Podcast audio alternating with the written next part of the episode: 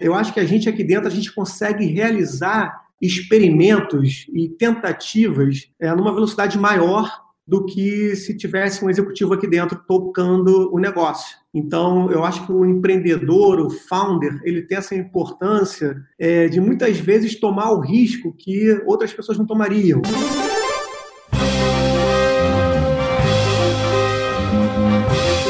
Eu sou Paulo Silveira, eu sou o Rodrigo Dantas e esse é o Like a Boss.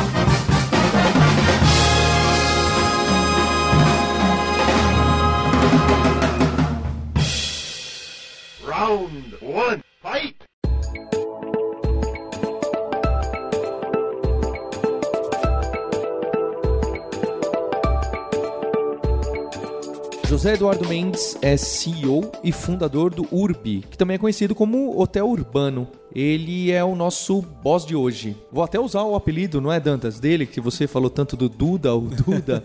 é, Duda, queria dar um oi para você e saber, é, inicialmente, qual foi o problema que o Urbi, Hotel Urbano, quis atacar. E mais ainda, se esse problema era um problema que você já tinha passado na pele. Cara, bacana. Obrigado, Paulo, primeiro pelo, pelo convite. Obrigado, Rodrigo.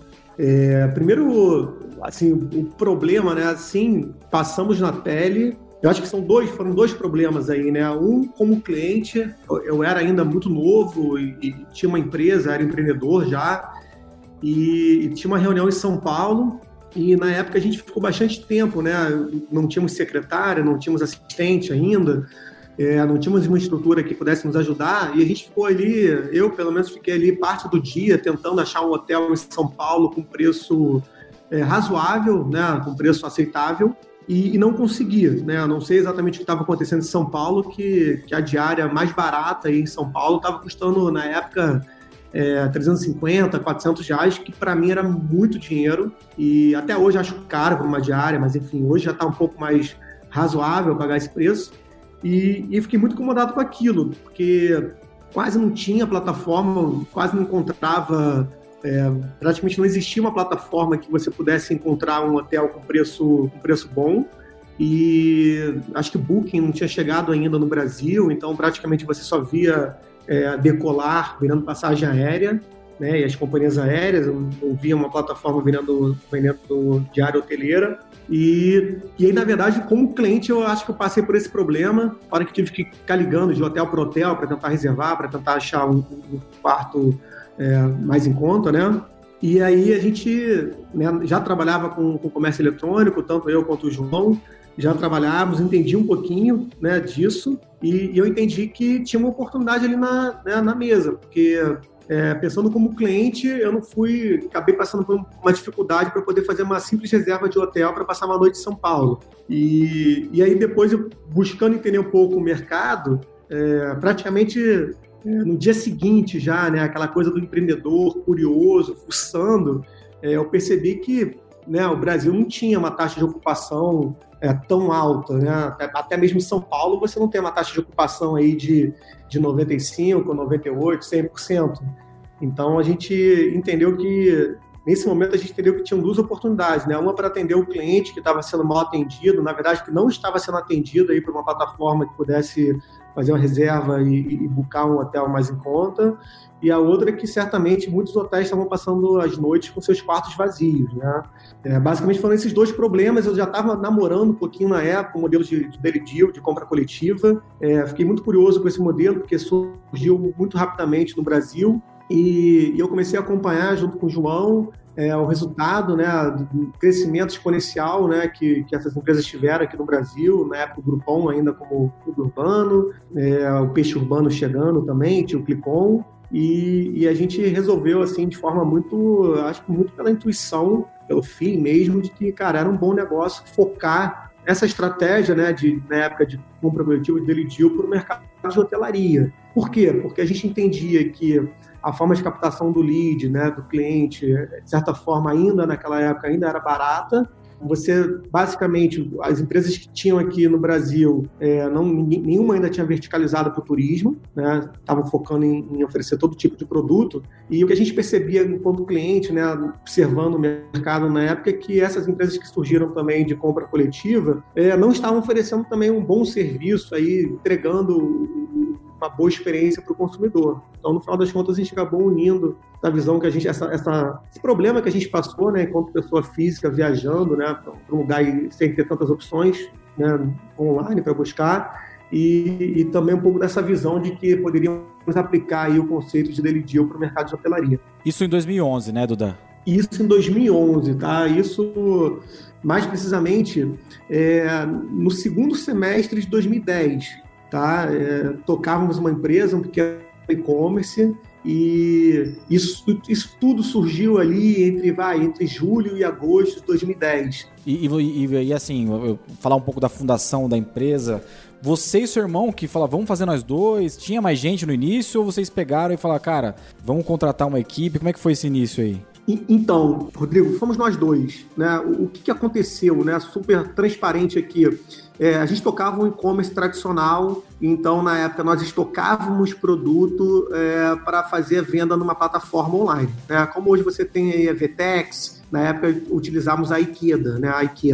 E naquela época o que, que acontecia no Brasil, né? Você não conseguia, você fazia venda em, em 10, em 12 vezes sem juros no cartão de crédito e você não conseguia, você sendo um, um pequeno ou médio empresário, você não conseguia antecipar aquela agenda, tá? Ou seja, você tinha Verdade. que depender é, do negócio que a gente chamava na época de operação fumaça, ou seja, é, você tinha que depender de, do, do, banco. Conta garantida, né? Uma conta garantida, né? Para antecipar, né? Isso. Então era uma coisa que, que, de certa forma, alavancava a gente, né? Porque fazia a gente, de certa forma, é, é entrar numa agenda de crédito, né? De, de certa forma, de endividamento que não era muito saudável para nenhum negócio.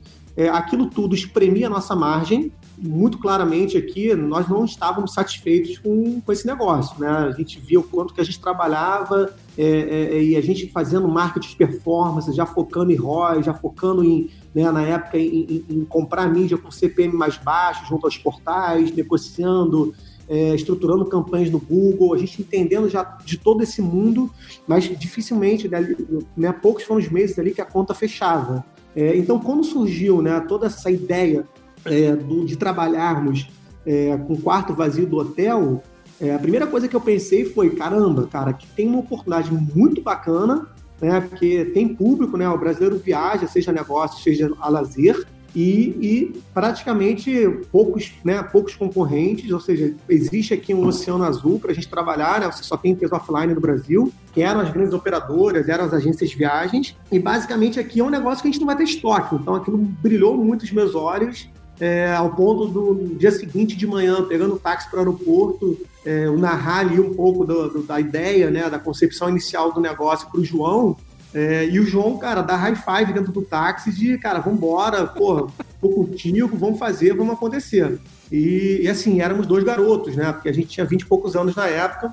E, e aí, no final das contas, a gente decidiu o seguinte: que o João tocaria é, continuaria tocando né, o, a nossa empresa de comércio eletrônico e, e, eu tocaria aí o início, né, entre aspas, dessa startup que, que a gente acabou apelidando de, né, chamando inicialmente, no início era uma coisa que né, a gente não tinha nome, então a gente estava o nome de Projeto H, que a gente sabia que tinha a ver com hotelaria, é, H de hotel, e depois a gente acabou dando o nome de hotel urbano, porque a gente queria que remetesse aí a oportunidades, a grandes descontos, etc e tal.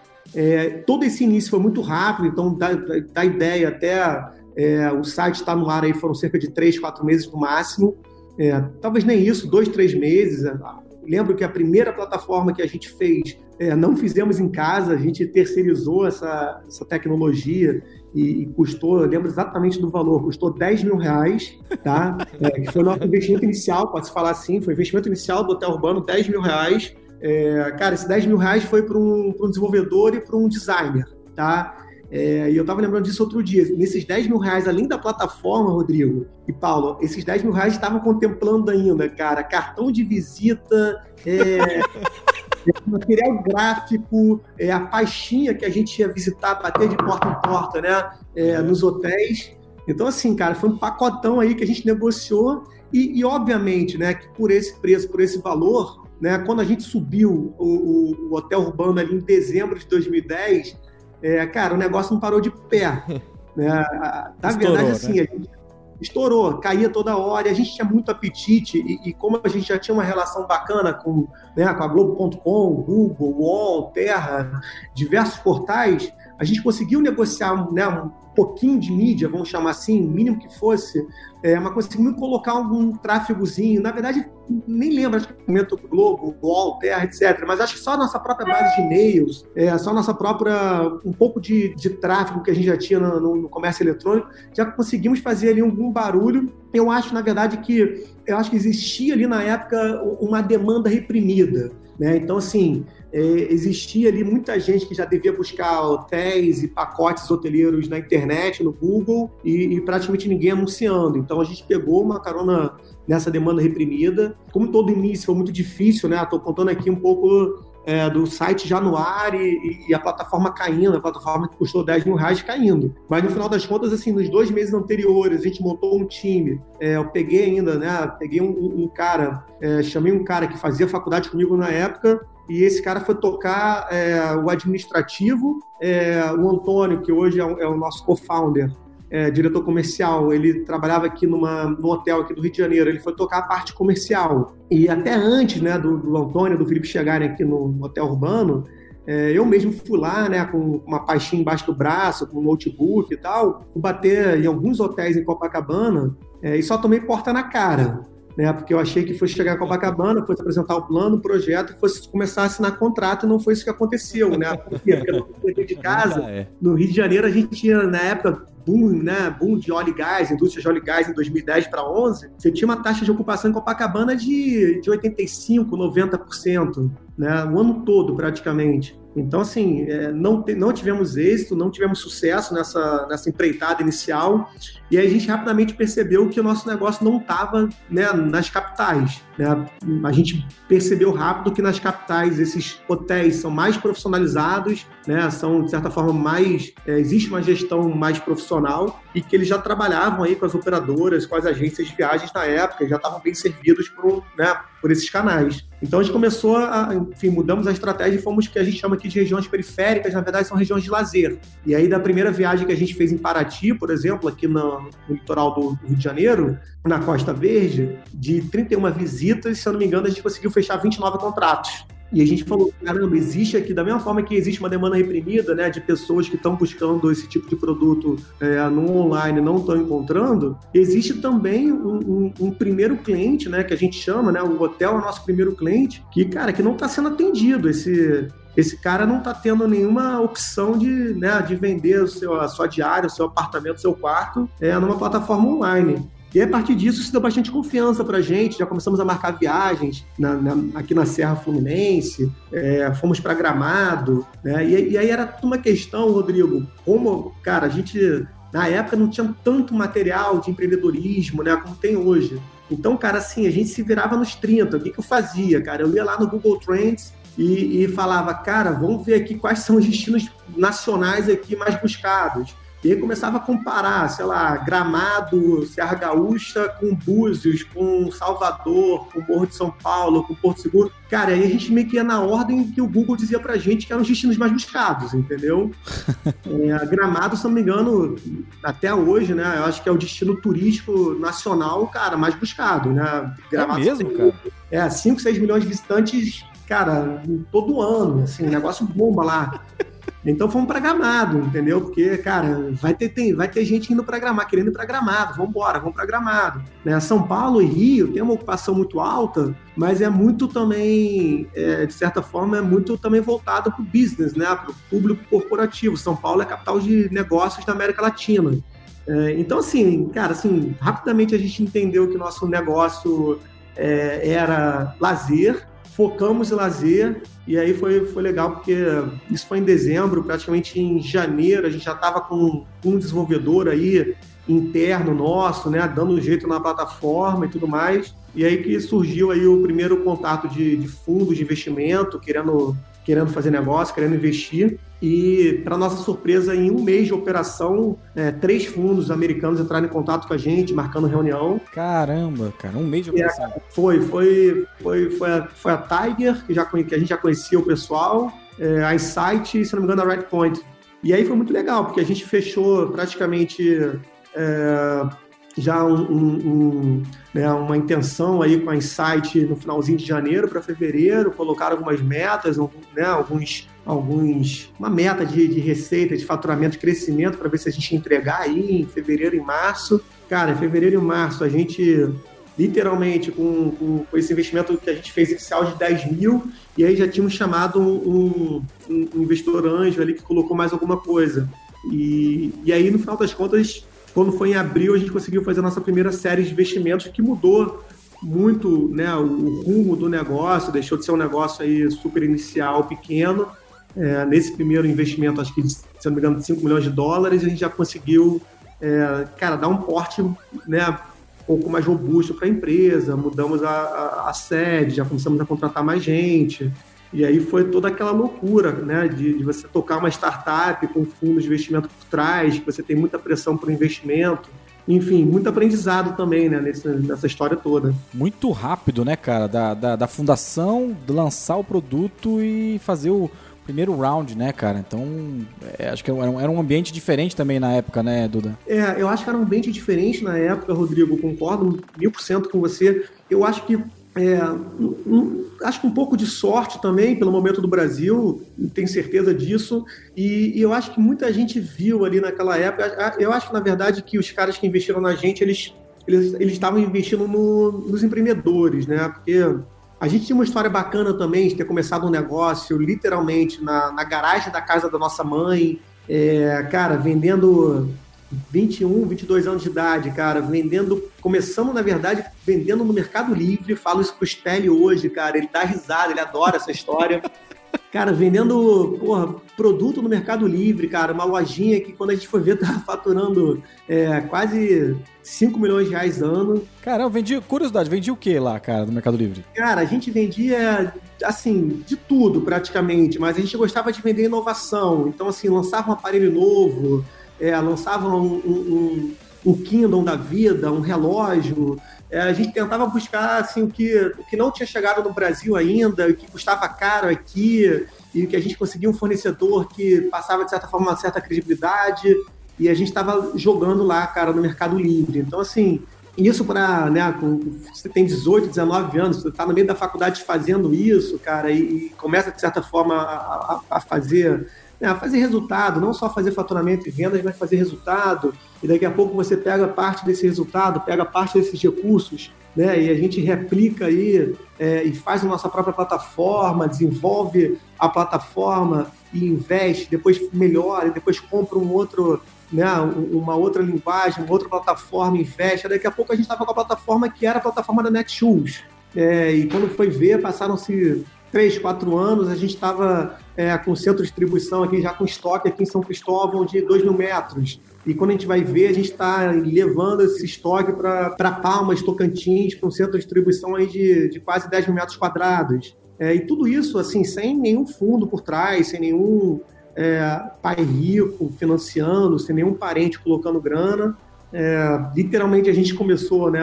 Fala aqui abertamente para todo mundo, mas a gente começou com, com, com, na época comigo, né? Acho que no terceiro, no quarto, no quinto período da faculdade, é, vendendo o meu carro para botar no negócio, vendendo um Peugeot 206 na época, é, e o João vendendo, pegando o dinheiro que ele, que ele juntou dando aula é, na Inglaterra, né? Que ele era professor de jiu-jitsu na Inglaterra. Então, assim, eu acho que isso contou. Na verdade, quando a gente fez o, Hotel Panda, a gente já não era mais aquele faixa branca, né? A gente já era talvez aí em faixa azul. É, Duda, o que eu queria saber de você é qual que foi um momento difícil aí da história do, do hotel urbano? É, é claro, pra gente vem, vem à cabeça aquele momento que as compras coletivas, no geral, sofreram bastante. Eu, nem eu sei dizer direito porquê, talvez você saiba explicar bem. Então, os grandões lá, o Peixe Urbano, o Grupom, sofreram muito em algum, em algum momento que o modelo de negócio, junto com as pessoas que vendiam a capacidade quase ociosa, não estava dando muito certo. Não sei se esse foi o momento mais difícil para vocês, ou a repaginada agora com esse nome novo. Fala pra gente o que, que foi um momento que mais complicado. Então, Rodrigo, o, o, aquela mudança, né? Não foi nem uma mudança, eu acho que foi uma, uma é, não sei se crise, mas aquele, toda aquela aquele momento que viveu, né, os sites de compra coletiva, né, que você começou a ver aí é, uma série de reclamações, é, empresas quebrando, é, e, e, uns é, atacando os outros, é, e, e, clientes insatisfeitos, e, e, investidores insatisfeitos, empreendedores insatisfeitos. Toda essa fase, entre aspas, ruim né, do mercado aí que, que você comentou, é, cara, felizmente, tá? Felizmente a gente não a gente não passou por nada disso, é, literalmente nada, nada, nada.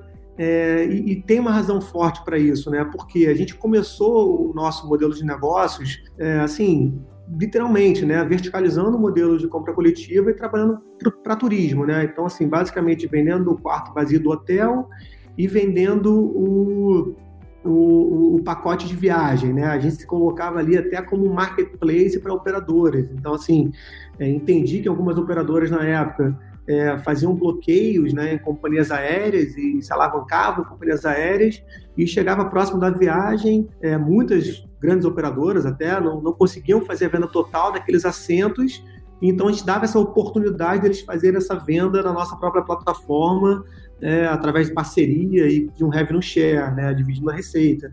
É, mas o que aconteceu, Rodrigo? A gente percebeu, cara, ali já fechando o primeiro deal, já fechando o, a primeira série de investimentos nossa em abril de 2011, é, cara, que o nosso negócio não era ser compra coletiva de turismo, e sim que o nosso negócio era sermos uma, uma agência online de viagens, né? Era ser uma, uma OTA. É, e a gente percebeu isso em quatro meses, praticamente cinco meses de plataforma no ar, tá? É, e a gente já começou a reposicionar, principalmente o nosso produto para isso. Né? Então, assim, é, em vez de bater na porta do hotel e pedir 40%, 50% de desconto, né, nós já chegamos com uma abordagem diferente. A gente já falava: olha, nós não somos compra coletiva, a gente nasceu com esse nome de compra coletiva, nós não somos compra coletiva, é, você não precisa me dar desconto nenhum. Mas se você me der aí 10, 15, 20% de desconto, eu vou te vender muito mais. Então a gente já chegou com uma abordagem muito mais branda, no sentido de que, cara, não vamos querer tirar a calça de ninguém. Né? Vamos fazer um negócio aqui que seja ganha-ganha para todo mundo. Né? E com isso a gente cresceu exponencialmente nossa base de hotéis. É, e com isso também a gente conseguiu fazer com que essa base de hotéis, essa base de parceiros, né, que não houvesse nenhum tipo de churn, nenhum tipo de, de cancelamento de parceria. É, então a gente sempre e sempre se nos posicionamos em falar para esse hotel e não só falar, mas é, é, através de exemplos reais e práticos, né, de, de, colocar o hotel como o nosso primeiro cliente, né? A gente só é um marketplace aqui. É, eu não tenho um prédio, não tenho aqui é, 200, 300 apartamentos para vender na minha, na minha plataforma. Você é meu cliente. Como é que eu posso resolver o seu problema? Como é que eu posso melhorar a sua vida? Como é que eu posso te atender melhor? Uma vez que esse ele vai estar satisfeito com a gente, ele vai estar feliz com o nosso trabalho, com o resultado que a gente gera para ele, provavelmente esse cara vai retornar para a gente em quê? Em melhores negociações, melhores tarifas, maior número de, de apartamentos, maior quantidade de estoque. Então a gente fez esse trabalhinho, esse dever de casa, né, de certa forma, bem feito. É, enquanto que né, as outras empresas continuaram focando lá em, né, em 50%, 60%, 60%, 70%, 80% de desconto, a gente foi para uma abordagem um pouco mais, é, né, na nossa visão na época, muito mais escalável. E, e a partir disso a gente se preocupou né, em desenvolver, trabalhar né, conexões, conectividade é, com parceiros internacionais, é, construímos todo o nosso portfólio de hotéis internacionais, entendemos como é que escalava, como é que fechava a conta né, no Google, como é que fechava a conta né, em outros canais de mídia, em portais.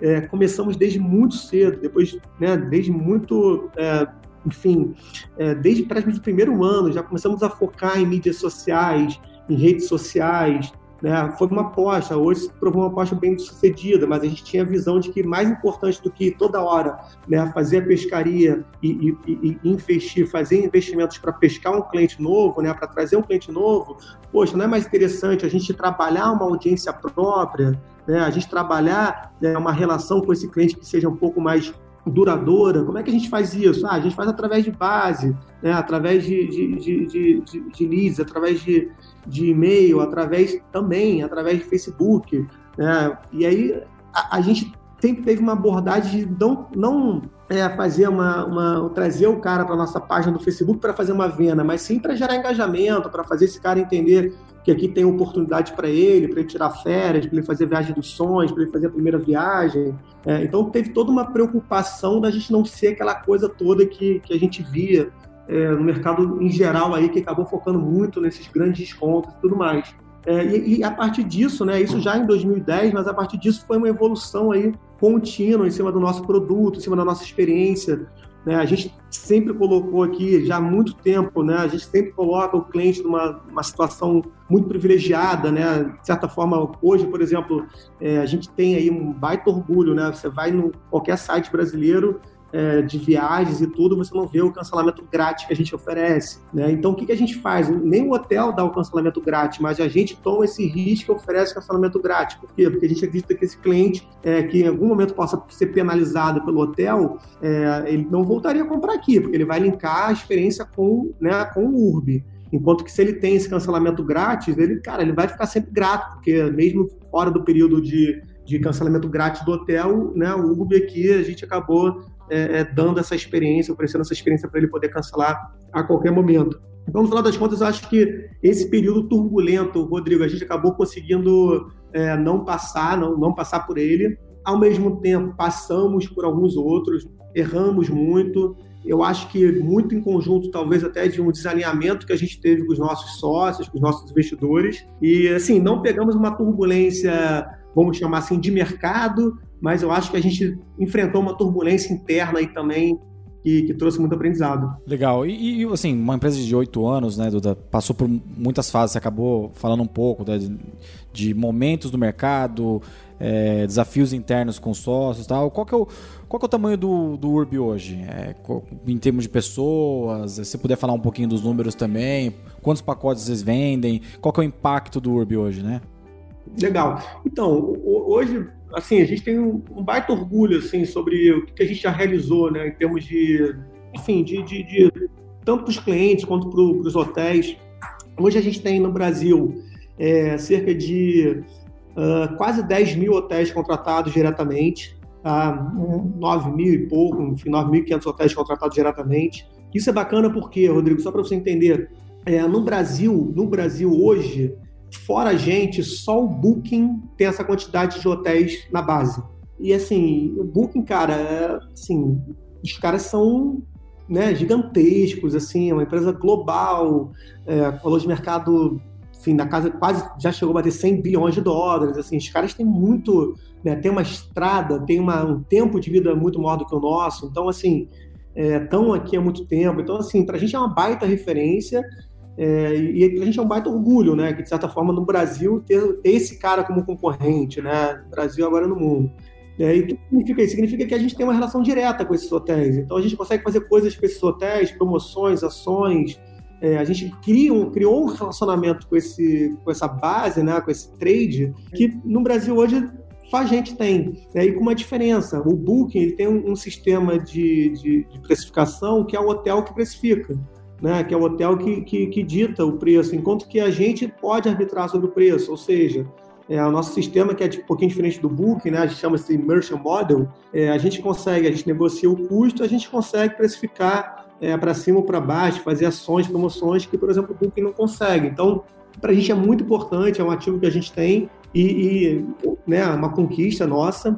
Né, essa base certamente deve passar aí dos 11 mil, provavelmente bater os 12 mil hotéis é, já no ano que vem também aqui no Brasil, passar de 12, talvez 13 mil hotéis no Brasil. E, e mundo afora a gente tem hoje cerca de 550 mil estabelecimentos conectados, uh, já não diretamente, através de parcerias, né, através de conectividade, de tecnologia. Tá? É, hoje a gente tem cerca de vai, 12, quase 13 milhões de seguidores da marca no, no Facebook, é, uma página de 1 milhão e, e alguma coisa, 1 milhão, 1,2 milhões de, de, seguidores, de fãs da marca no Instagram. E a gente tem um, uma realização bacana que não são só seguidores, não são só likes, né? São é, pessoas que se engajam muito com o HU, com o URB. É, são pessoas que, de certa forma, não só compartilham, é, mas, cara, estão sempre também se engajando. É, hoje é o, é o nosso está entre os nossos três maiores canais de venda, nossos três maiores canais de, de receita aqui para a companhia. É praticamente 100% orgânico, a gente faz pouco investimento é, em, em, mídias sociais pago, então o orgânico ele, ele traz um volume muito interessante para a gente hoje. Em termos de tamanho da empresa, volume, é, a gente está aí hoje com cerca de um time que a gente fala aqui internamente, um time de fanáticos. Eu acho que são pessoas que são muito boas.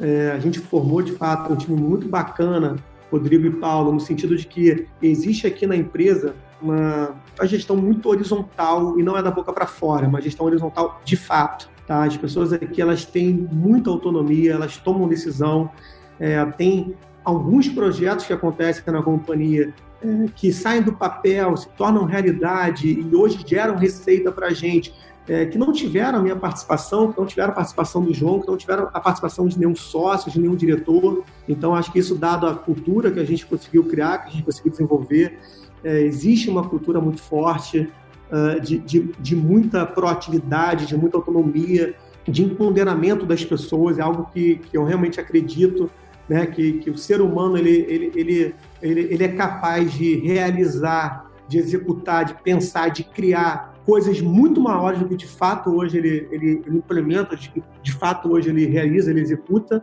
é, e as pessoas precisam ser incentivadas e empoderadas para isso. Né? A gente acaba que a gente utiliza uma, uma, fração muito pequena do nosso cérebro e no final das contas, é, eu acho que muito em razão da, da, própria educação que a gente teve, do próprio é, ambiente que a gente vive, o mundo que as pessoas vivem. Então, se as pessoas não forem ponderadas, elas vão ficar realmente estagnadas. E aqui a gente tem essa questão de empoderamento, de autonomia, de liberdade, que é muito bacana.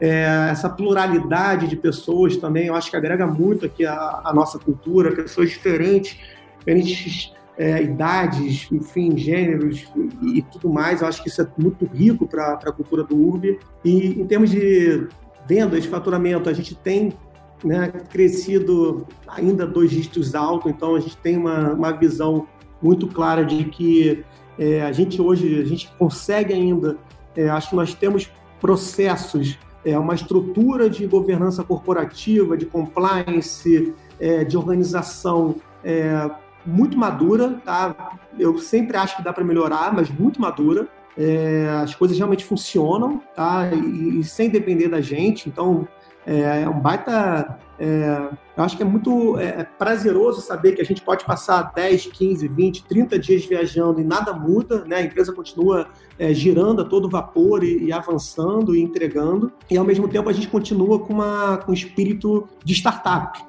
né? Aquela coisa de apagar a luz, aquela coisa de, cara, vamos valorizar, vamos contar assim, né? Vamos, vamos ver aqui é, o resultado na unha, né? É, real time, tem indicador para tudo, tem KPI para tudo, cara, tem dashboard, tem acompanhamento, controle, ninguém aqui né, tá satisfeito, tá todo mundo ainda né, com a faca na, na, na, na boca, com sangue nos olhos.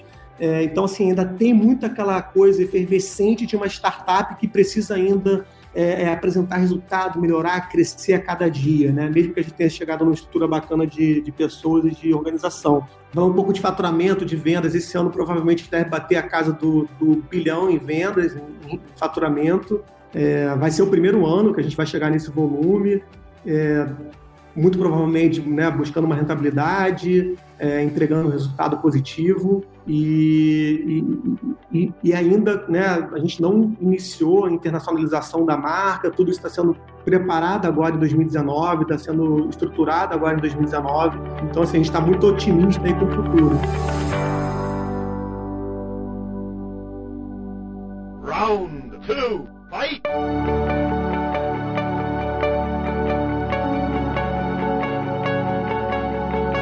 Para esse segundo round, a gente queria saber um pouco mais sobre você. É, como CEO, como que você define seu papel? Qual que é o seu trabalho hoje no dia a dia no URB? Eu faço a gestão da empresa né, com o João e eu acho que né, nós como, como founders, como CEOs da companhia, a gente tem um papel importantíssimo e talvez seja o nosso principal papel, que é o papel de, principalmente, tá, Rodrigo? Acho que é o papel de, de direcionamento e de aperfeiçoamento da nossa cultura, tá? É, hoje eu tenho bastante clareza que cultura de uma companhia não é algo é, imutável, né?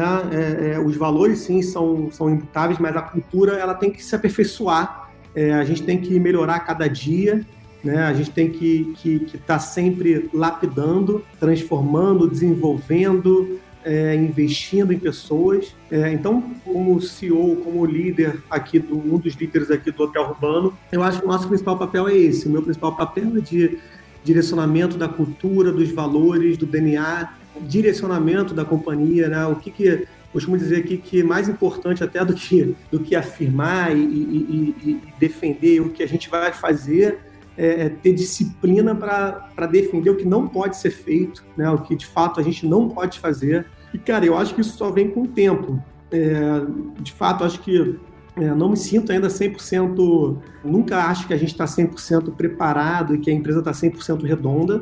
É, acho sim que a gente avançou em muitos aspectos e que hoje a gente tem uma cultura ainda muito mais forte, é, pessoas que dão um show aqui, a gente tem sócios e, e, diretores e gerentes executivos, cara, que eu tenho muito orgulho de ter no nosso time, mas ao mesmo tempo, cara, a gente está sempre, entre aspas, insatisfeito com a gente mesmo, sempre achando, sempre é, tendo muita, é, uma percepção real de que, cara, de que a gente pode evoluir cada dia, pode melhorar cada dia e que a gente pode entregar mais a cada dia. Muito bom. Você falou um negócio que, que mexeu aqui, você falou que não se sente preparado, né, cara? Acho que é uma coisa que todo empreendedor que passa por diversas fases, ele acaba tendo essa constatação. Será que eu sou o cara ainda para tocar esse business, né? Você sente isso ainda, Duda, nisso acorda com isso? Como é que, quando você falou isso, me veio essa, essa pergunta aqui? Eu me provoco muito e busco refletir muito sobre, sobre qual é o nosso papel hoje, nosso papel daqui a 5 e nosso papel daqui a 10 anos.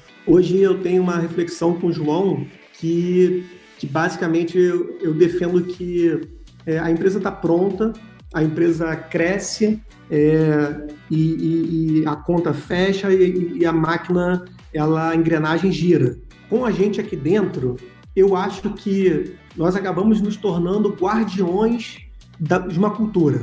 E eu acho que pela nossa realização, pela confiança que a gente acabou é, tendo na gente mesmo, é, eu acho que a gente aqui dentro a gente consegue realizar experimentos e tentativas é, numa velocidade maior do que se tivesse um executivo aqui dentro tocando o negócio. Então, eu acho que o empreendedor, o founder, ele tem essa importância é, de muitas vezes tomar o risco que outras pessoas não tomariam. É, fazer aquele teste que outras pessoas não fariam. É, botar a cara a tapa, talvez que um, um executivo de carreira não, não teria o, o, né, o espírito de, e a iniciativa de fazê-lo. Então, assim, é, a gente tem bastante orgulho, Rodrigo, do, né, que a gente já fez até agora, só que ao mesmo tempo é, nessa reflexão a gente chega à conclusão que é muito importante a nossa atuação, principalmente se a gente quer dar uma velocidade maior para o negócio, não só uma velocidade, mas uma consistência maior para o negócio é, pelos próximos aí quatro, cinco anos. Então, basicamente, é, o que eu acredito de verdade é que com a gente aqui dentro é, a, a, nossa perspectiva melhora, né? A perspectiva de novos produtos, de, de novos projetos, é, de até melhorar o que nós já temos, ela, ela, ela melhora. É, obviamente, com todo o time de, de fanáticos, de pessoas maravilhosas que a gente tem hoje dentro de casa. Então, Duda, acho que para uma última pergunta é justo isso. Você falou desse time de, de fanáticos aí, você citou bastante a cultura. O que, que você busca num colaborador, numa colaboradora? Do Urbi, é, quais são as características, os soft skills, alguma coisa que você fala, poxa, precisa ter isso para trabalhar aqui, especialmente para trabalhar liderando outras pessoas? Pô, que, que bacana a sua pergunta. Acho que cada área, e isso tem sido até uma coisa que a gente tem feito bastante, eu acho que cada área você tem, de certa forma, a gente acabou criando, entre aspas, personas aqui é, para as áreas. Então, obviamente que para sentar na uma cadeira do comercial, o, esse profissional tem que ter muito mais jogo de cintura, malemolência, né? Tem que ter muito mais é, né, molejo do que um engenheiro né, de software, um cara de tecnologia, por exemplo. Mas assim, mas em relação a, de forma geral, principalmente para nossa liderança, eu acho que tem alguns fatores que não podem faltar num profissional que vai tocar aqui, que vai ser um líder aqui da, da companhia. Na nossa visão aqui, Rodrigo, acho que principalmente, cara, esse cara ele tem que ter humildade tá? de reconhecer de, que não tem todas as respostas, é, humildade para reconhecer que ele não faz nada sozinho, é, humildade para reconhecer que ele precisa de time, tá? E que ele precisa é, é, é se doar para esse time também, tá? Que ele precisa servir esse time o tempo todo. Então, basicamente, esse cara tem que ter uma vaidade, um ego é muito baixo. Eu acho que esse cara que, né, hoje uma pessoa que chega aqui com ego alto, acho que nem entra aqui. E literalmente, assim, é, a gente gosta dessa combinação, né, do, do, profissional que chega com vaidade baixa, com ego baixo, mas com uma ambição alta, né, ambição de, de fazer, de, né, de realizar coisas grandes, de entregar valor, né, de construir é, uma organização grande com a gente. A gente gosta muito dessa combinação, né, do, do da humildade é, em ouvir, em saber ouvir, né? Um dos nossos valores é abre o kimono, cara, sempre estar aberto a ouvir. É essa, essa combinação da humildade, de, de saber lidar com pessoas, motivar, liderar pessoas com ambição alta e, e, enfim, acho que basicamente é isso, né, que a gente busca, né? É, tem um, um, tem uma frase aqui de um, de um livro, né, Mente Zen, Mente de Principiante, que eu gosto muito, que fala que há muitas possibilidades na mente do principiante, mas poucas na do perito. Então, assim, é, é, é uma coisa que eu penso, é, é um, uma reflexão que eu trago muito aqui para as pessoas, né? Acho que é, a pior coisa que pode acontecer é chegar uma pessoa ou, ou, em algum momento da tua vida você achar que sabe muito alguma coisa, né? Porque acho que a partir do momento que você acha que sabe muito alguma coisa, cara, aquilo ali é o início do fim. Né? Você começa a ficar soberbo, você começa a ficar arrogante, você começa a não querer ouvir as pessoas. É, e, cara, você se fecha, em, em, em, de fato, em poucas né, em poucas possibilidades, em poucas opções de, de, de negócios, de saídas. É, enquanto que, cara, que se você tem uma mente de principiante, você está sempre aberto ao novo, está sempre aberto a ouvir, está sempre aberto a aprender, está sempre aberto a estar tá buscando mais informação, mais conhecimento. Então, basicamente é isso. Muito bom. Daria para fazer uns três podcasts para falar a história do Urb total, né? Porque tem várias fases que você contou aí. A gente ficou muito feliz de trazer você aqui, viu, Duda? É, obrigado mesmo, porque é muito bom ter a história de uma empresa que faz parte da vida dos brasileiros, né? é. né? Eu falo isso, quando a gente, a gente gosta de gravar bastante com empresa que que tem essa larga escala B2C, porque todo mundo que está ouvindo agora fala, poxa, agora eu já viajei através já viajei. do Urbi. Isso, ah, então é isso, é assim que pensa, é assim que faz, é muito é legal. É assim que aquele maluco é, montou esse negócio que eu tô que eu tô usando, né? Tipo isso. É, não, e, e para mim foi um prazer, Rodrigo e Paulo, pô, obrigado. Acho que eu tenho a gente tem trabalhado tanto, focado tanto na operação que a gente acaba participando de poucos eventos e, e bate-papos como esse, mas foi muito bacana. É, tem um ponto que eu gosto muito de, de, de, defender também aqui dentro do Hotel Urbano, que eu acho que é muito bacana, cara. É legal vocês levarem para Vinde também.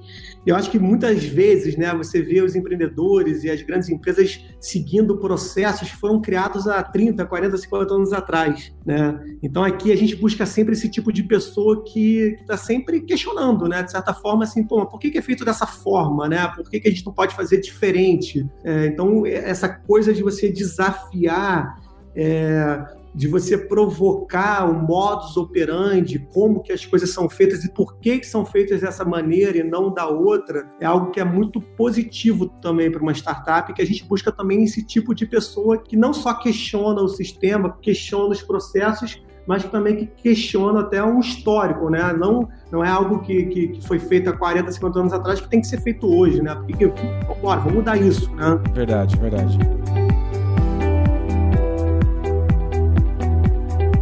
Foi legal esse papo o Duda, né? Porque é uma empresa que todo mundo conhece na, na, na, prática, todo mundo conhece de internet, muita gente usa, mas ninguém sabe como é que funciona por trás, né, Paulo? O que, que, aconteceu, né, do hotel urbano que nasceu na compra coletiva? É, eu também confesso que não conhecia algumas histórias, eu gostei bastante desse, desse episódio. É um desafio grande, ele chegou a ter muitas pessoas, um tamanho muito grande. Teve a questão da mudança de nome também, isso é uma coisa que parece simples para algumas empresas, mas é bem complexo no dia a dia, né? E ele ter passado por toda essa fase da febre das compras coletivas e ter que remodelar um pouco é um desafio enorme. E tem a fase também, passou pela febre coletiva, é, ficaram, os fundadores ficaram fora durante é, um ano, voltaram, então acho que é uma por si só a história já vale uma, uma um aprendizado grande de como montar uma startup e de, do que, que acontece no, no ambiente de, de, inovação no Brasil, né? E queria lembrar para vocês quem traz esse podcast, o Like a Boss, para vocês todos os semestres e cada uma dessas edições. Eu sou Paulo Silveira, eu trabalho na Lura Cursos de Tecnologia, Design, Inovação e Negócios Digitais e queria deixar o convite para você acessar alura.com.br/empresas, se é o caso da sua empresa estar tá passando por esse momento de atacar novos modelos de negócio que envolvam tudo que é digital. É, a gente tem muita coisa para todas as suas equipes da sua empresa. Meu nome é Rodrigo Dantas, eu sou o CEO da Vindi e para quem não conhece a Vindi, a Vindi é uma plataforma de pagamento online é, que tem muito foco em negócios recorrentes. É, a gente tem seis anos de empresa, então a gente hoje ajuda empresas a saírem de projeto para uma execução, a gente ajuda empresas de execução para crescer, a gente tem grandes companhias usando as nossas soluções e tem muita empresa que parece o hotel urbano que a gente ajuda também. Então a gente tem um, um foco muito forte em serviço e quiser conhecer um pouquinho mais, vinde.com.br. E essa quarta temporada do Like a Boss também está sendo trazida pela HSM Educação Executiva. Vale a pena entrar no site da HSM e ver tudo que eles têm a oferecer para você e para suas equipes.